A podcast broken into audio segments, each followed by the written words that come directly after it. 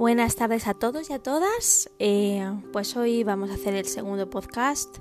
Eh, lo primero, porque me parece fundamental, es empezar con un mensaje, mensaje de agradecimiento a todos aquellos que seguimos y que seguís en vuestras casas.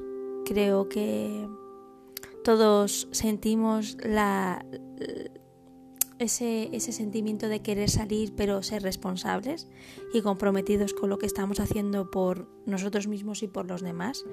Y creo que es algo que debemos agradecer los unos a los otros porque somos un equipo. Así que muchísimas gracias por estar allí, por estar en vuestras casas, por seguir comprometidos con esta causa que repercute en el bien común y que juntos, no solo, sino juntos, porque estamos juntos a pesar de la distancia, podremos salir de todo esto, yo estoy segura que mejor, en el sentido de más fuertes.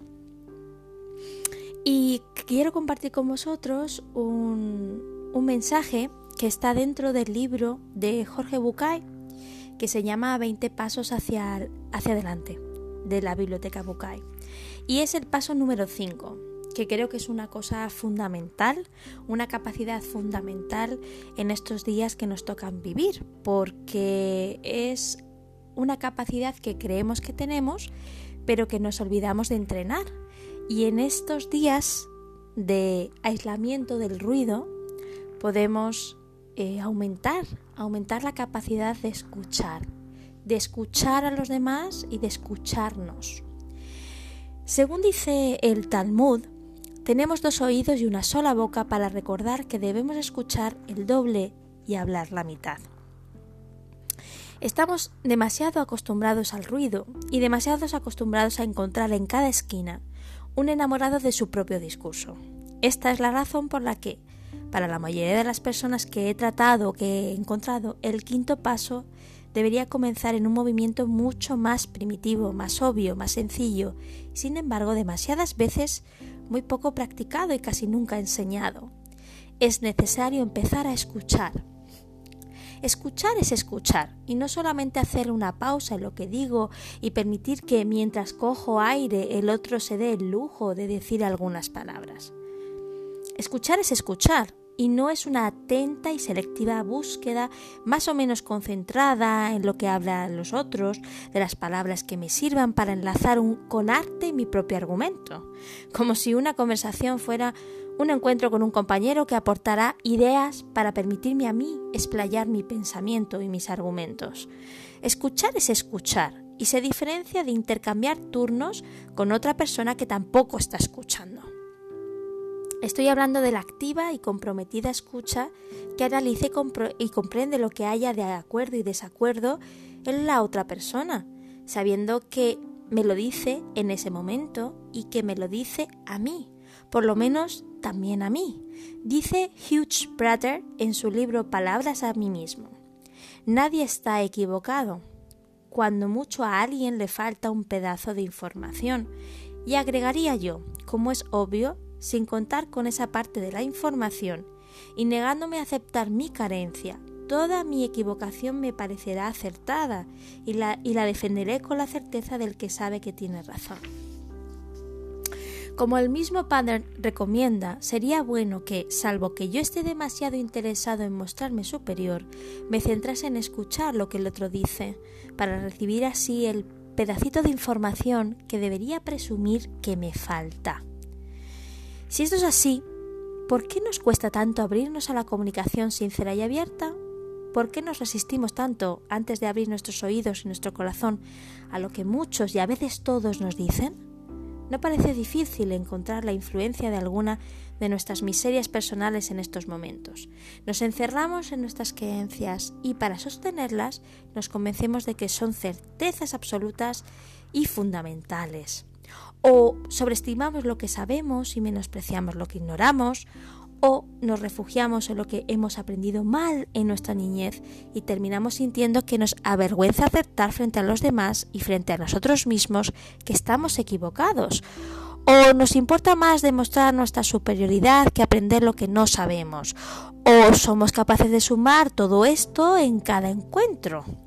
Me acuerdo ahora de aquella antiquísima historia de la araña, que quería guardar el conocimiento y la sabiduría de la humanidad en un frasco.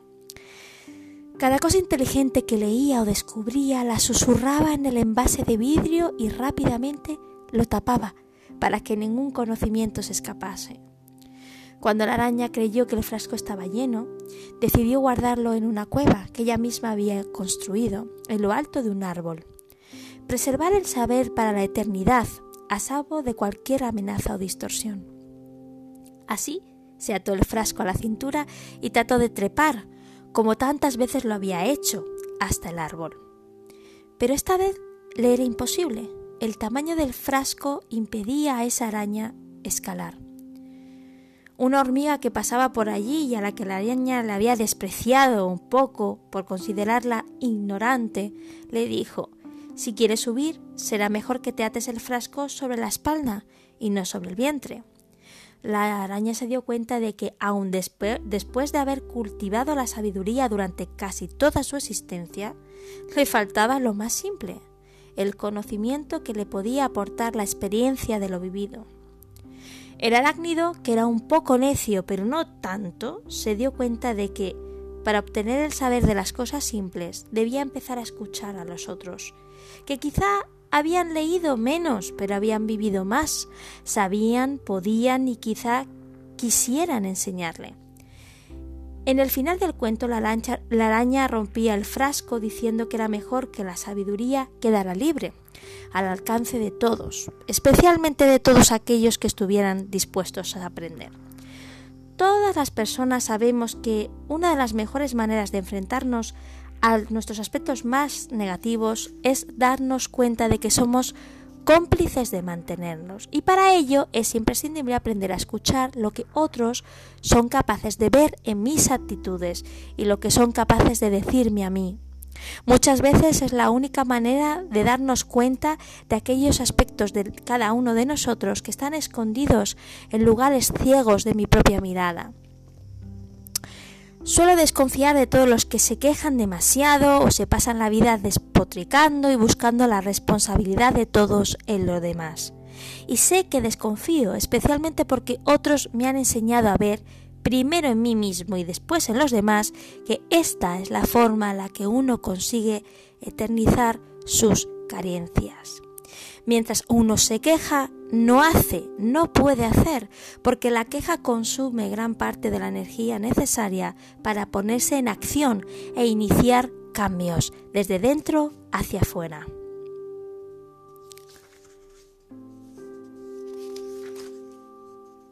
Hace ya un tiempo, en la época de la gran recesión económica de Estados Unidos, un hombre decidió que para las fiestas de Navidad de ese año no habría dinero para grandes regalos.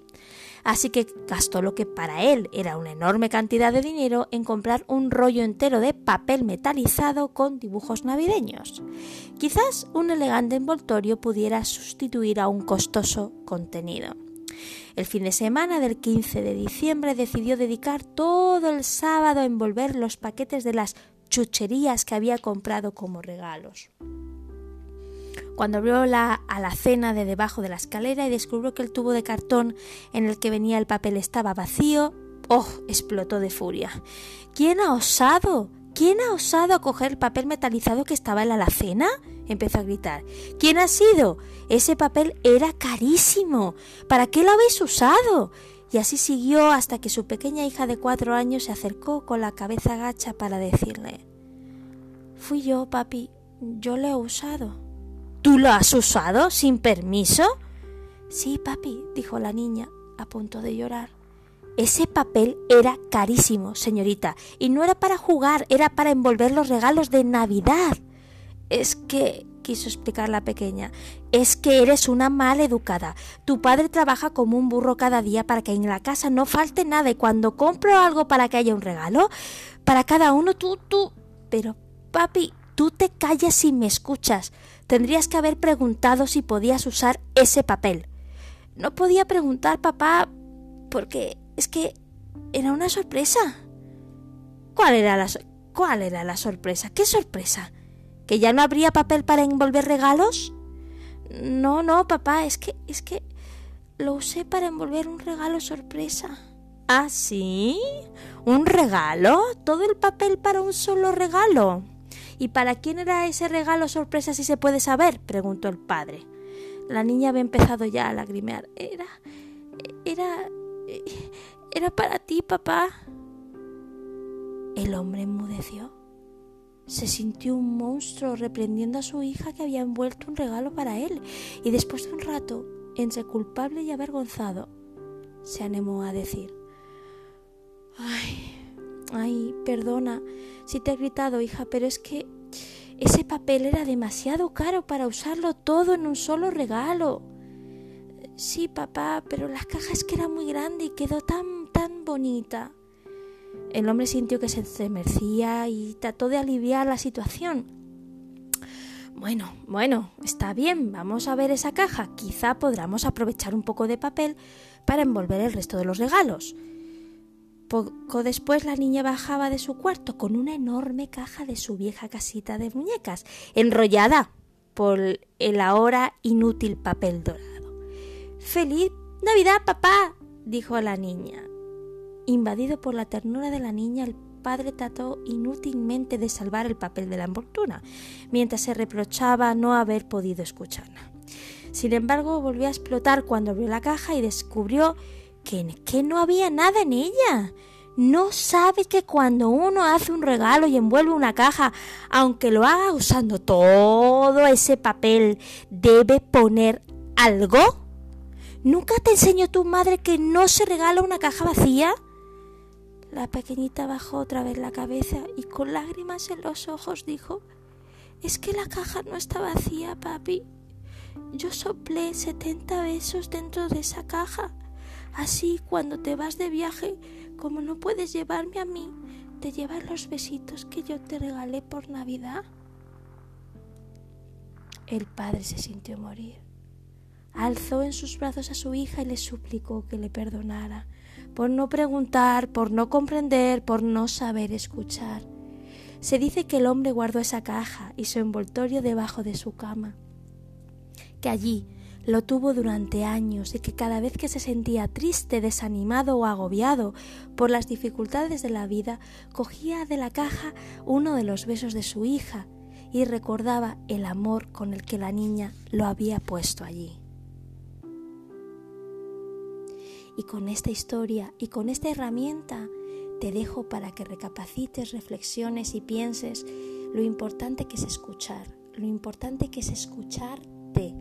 Aprovecha este tiempo valioso que nos da esta situación compleja y la verdad que muy limitante en muchos aspectos, pero muy enriquecedora en otra, para poder escuchar, para poder escuchar a la persona con la que estás, a tu padre, a tu madre, a tus hermanos, a tus hijos, a tu pareja, a tu marido, a tu novio, a quien sea, a tu abuelo, a tu abuela, a tu vecino si te asomas por la ventana y lo ves en la terraza, aprovecha a escuchar. Aprovecha este tiempo para escuchar, porque es una herramienta valiosísima que tenemos los seres humanos para poder ser un equipo.